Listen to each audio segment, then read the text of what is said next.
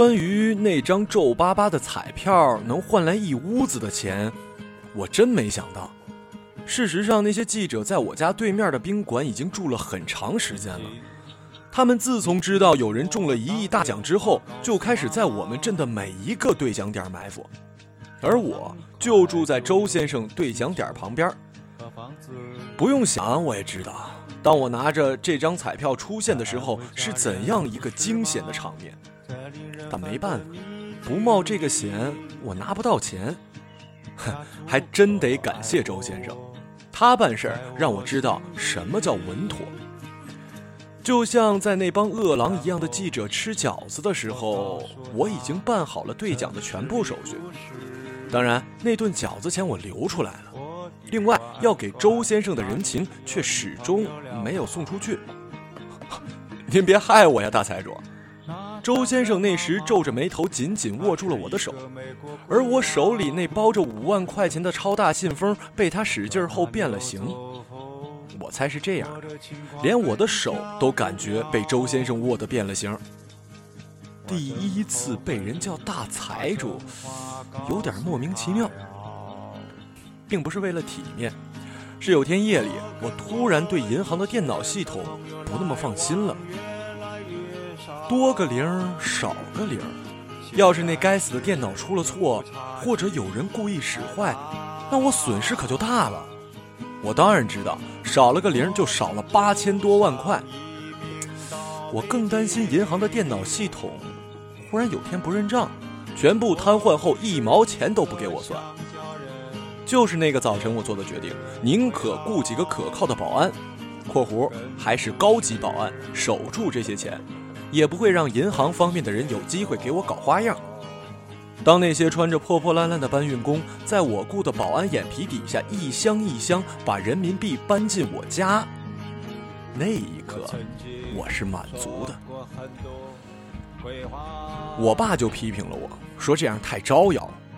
好汉架不住人多呀，那几个保安未必抵得了无产阶级的千军万马。其实我比他想的周全，除了保安之外，我还装了红外线报警系统，摄像头之类的更是无处不在，完全可以在卧室就看到我家方圆百里之内的动静。当然了，最后也是保险公司的人给我吃了定心丸。很奇怪，我没信银行，却被保险公司忽悠去了一大笔钱。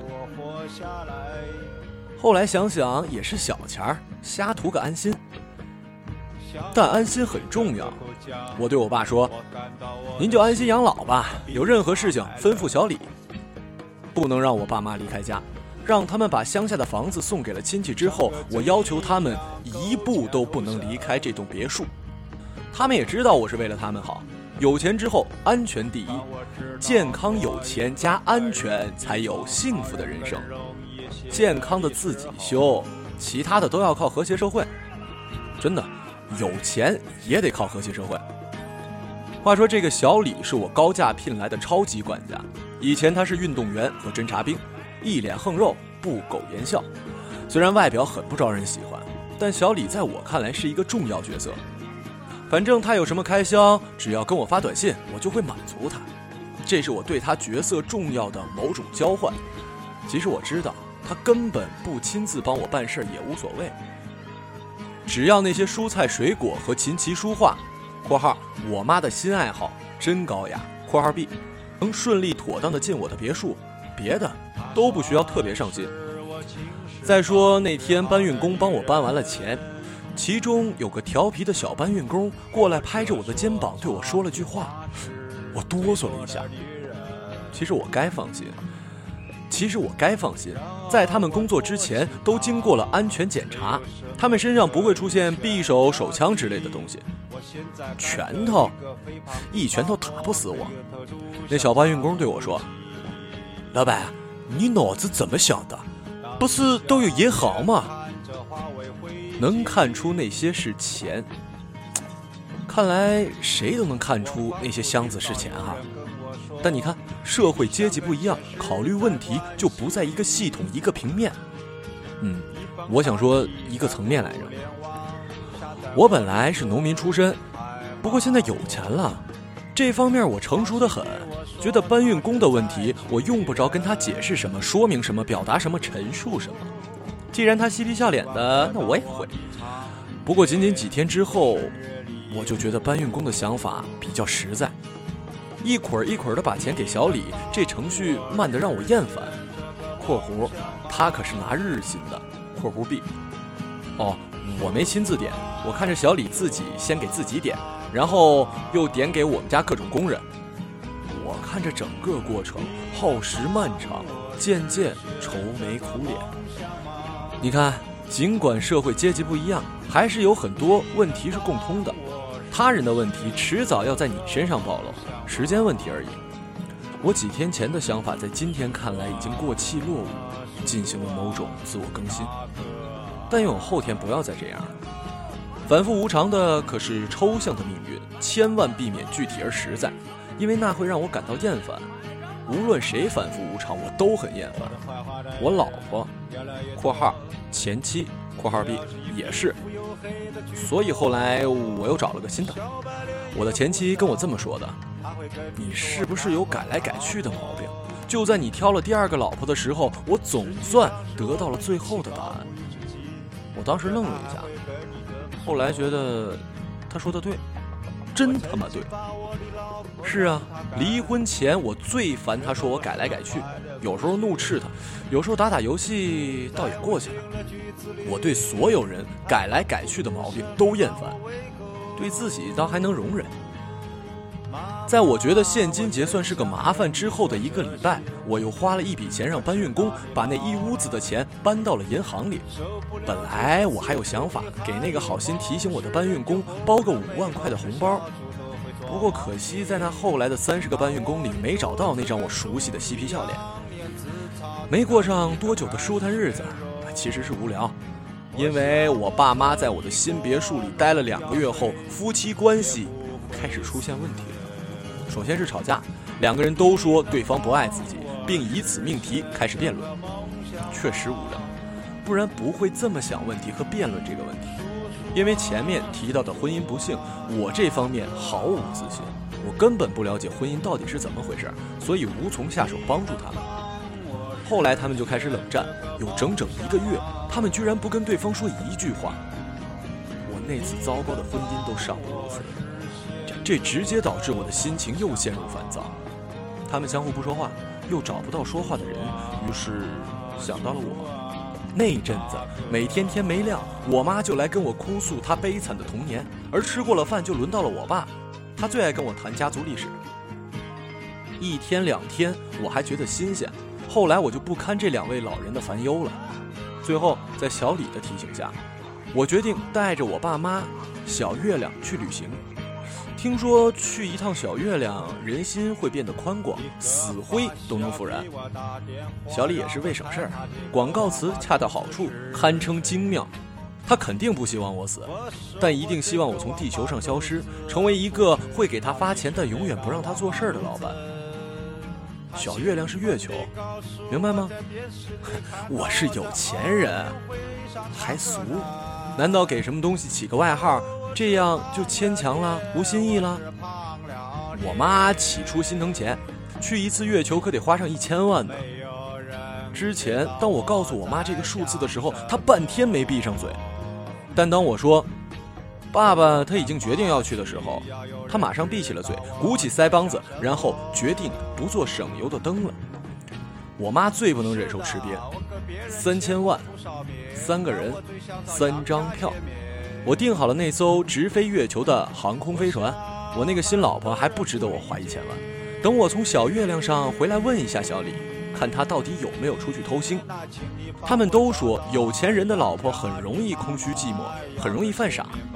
我不这么觉得，我只觉得他想要的太多，那方面我真给不了他满满分他要满分不是身体问题，真不是。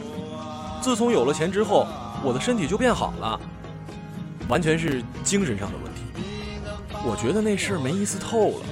在我可以拥有很多的时候，去小月亮是包船，所以我想什么时候出发就什么时候出发。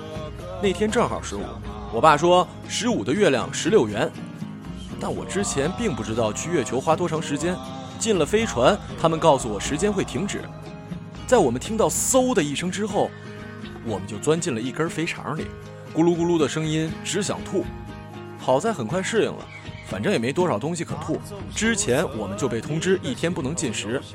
我跟我爸妈在飞船里严肃地谈了他们的婚姻问题，价值三千万呢。我说，要不是你们烦，我也没打算带你们去小月亮上散心呢。他们频频点头。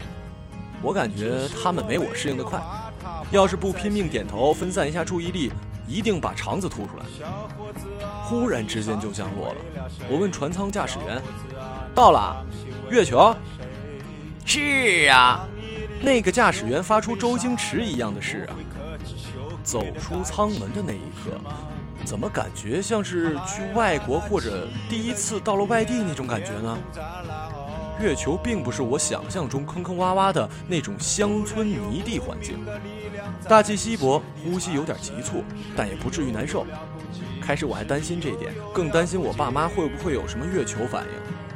我们一跨步就蹦蹦跳跳的，感觉自己像只兔子。回头看见我爸妈跳跃在月球上的样子，真想笑。